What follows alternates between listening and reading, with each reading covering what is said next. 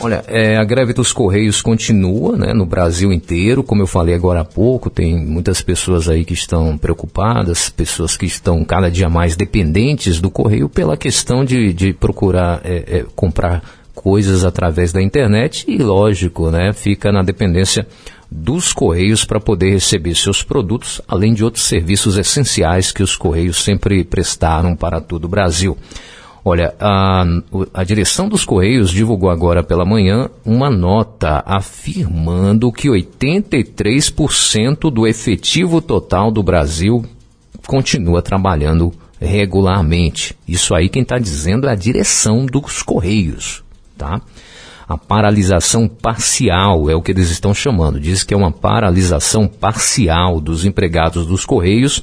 Começou na segunda-feira, 17 pelas representações sindicais da categoria. E a direção do Correio está afirmando na manhã desta quarta-feira que essa paralisação não está afetando os serviços de atendimento da estatal. Eu faço questão de dizer que essa nota vem da direção dos Correios. Então é uma informação que a direção está, está dando, de repente, Pode ser que na prática não seja bem assim, mas aí só né, a gente esperando o tempo, os dias passarem para nós entendermos se o que a direção está dizendo é verdade ou não. Mas o que eles estão dizendo é isso: que eles fizeram um levantamento parcial na manhã de ontem e eles chegaram a essa conclusão depois desse levantamento que 83% do efetivo total dos Correios continua trabalhando regularmente. A empresa diz também que colocou em prática seu plano de continuidade de negócios para minimizar os impactos à população. Medidas como o deslocamento de empregados administrativos tiraram esses empregados que trabalhavam ali no escritório, né, na parte administrativa, e colocaram estes para auxiliar nas operações. Eles também afirmam que estão fazendo remanejamento de veículos e a realização de mutirões então essas são as medidas que a direção do, dos Correios adotaram, adotou para poder é, mitigar, né, minimizar o impacto dessa greve. E eles estão afirmando, como acabei de dizer, que 83% do efetivo total no Brasil continua trabalhando numa boa, normalmente. Em relação às negociações, a direção diz o seguinte, que desde o início das negociações com as entidades sindicais, os Correios tiveram um objetivo primordial, que era cuidar da sustentabilidade financeira da empresa para retomar seu poder de investimento e sua estabilidade para se proteger da crise financeira né, por conta da pandemia. Eles ainda afirmam o seguinte: conforme amplamente divulgado, a diminuição de despesas previstas com as medidas de contenção em pauta foi da ordem de 600 milhões de reais por ano. Foi o impacto aí que o Correio sofreu, né? Diminuição de despesas. E as reivindicações dos sindicalistas, de acordo aqui à nota, custaria aos cofres dos Correios um bilhão de reais. Um bilhão de reais no mesmo período. Ou seja, dez vezes o lucro que o Correio obteve em 2019. Essa é o posicionamento da direção dos Correios. Resumindo, essa nota ele tá, eles estão dizendo isso, que estão se desdobrando né, para que o público não sinta o impacto da greve, segundo eles, 83% dos, do efetivo total continua funcionando e eles estão dizendo que o que os trabalhadores dos Correios estão querendo em relação ao aumento custaria para os cofres dos Correios quase um bilhão de reais, que significaria dez vezes o lucro que eles obtiveram em 2019. Então perceba aí que o impasse está muito longe né, de ser resolvido. Agora, o que, que, dizer em relação a nós consumidores, né? A gente está aí observando, todos os dois aí têm seus lados, têm suas razões, a gente não está tirando aqui a, as razões dos trabalhadores dos Correios, a gente entende o que, que eles têm sofrido, né? Em relação às perdas, né?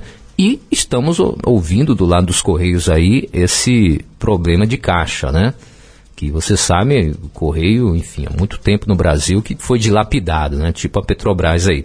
Mas em relação a nós, consumidores, que estamos aí no meio dessa disputa, o que, que, pode acontecer em relação aos nossos direitos, né? Eu trouxe aqui uma matéria interessante para orientar você que está me ouvindo aí em relação aos seus direitos agora durante essa greve dos Correios, que tem todos os sintomas de que será uma greve muito, mas muito longa. Então, vamos ouvir aí é, de um especialista né, como nós podemos preservar os nossos direitos enquanto consumidores durante esse, esse impasse aí do Correio com a direção. Mais sucesso! Música, informação e participação do ouvinte. Rádio Os funcionários dos Correios entraram em greve por tempo indeterminado. A paralisação, de acordo com o sindicato da categoria, é geral. No entanto, a estatal afirma que a greve é parcial e que há um plano de continuidade para que a população não fique desassistida. Os serviços com hora marcada, como SEDEX 10, SEDEX 12 e SEDEX Hoje, estão suspensos, mas o SEDEX e PAC continuam sendo entregues em todos os municípios brasileiros. Diante desse cenário, como nós, consumidores, podemos nos prevenir para que as contas não cheguem atrasadas? Quem nos dá a dica é a especialista em relações institucionais da Proteste, Juliana Moia. Os consumidores entrem em contato com as empresas para obterem informações sobre a possível prorrogação do pagamento das contas que ainda vão vencer ou uma alternativa de pagamento. Isso pode ser feito, por exemplo, através da disponibilização de um código através do qual o consumidor pode efetuar o pagamento da sua conta online ou através das instituições bancárias. É muito importante lembrar que o pagamento atrasado das contas pode acarretar a cobrança de juros ou outras penalidades e até a interrupção dos serviços prestados. Quanto às encomendas ou correspondências com urgência ou até mesmo contratando serviços de entrega diretamente nos correios, por exemplo,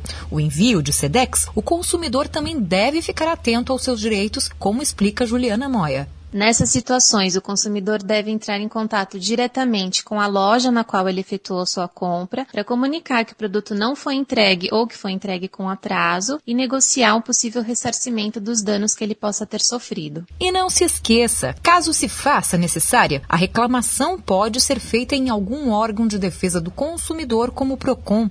O órgão pode exigir em juizado civil indenização para ressarcimento de eventual prejuízo moral ou financeiro. Para saber mais sobre os seus direitos, acesse proteste.org.br. Rádio Chofer. Sintonia total com você.